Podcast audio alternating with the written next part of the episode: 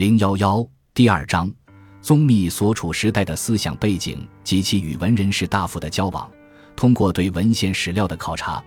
笔者已在上一章里综述了宗密的生平事迹和主要著述。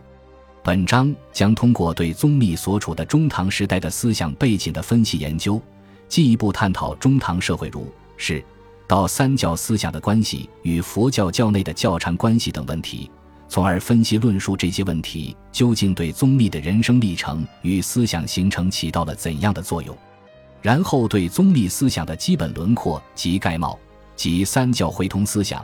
教禅一致论、心性论。修持论等进行总体性的勾勒。鉴于本书原是一篇以论析宗密心性论和修持论为中心的博士论文，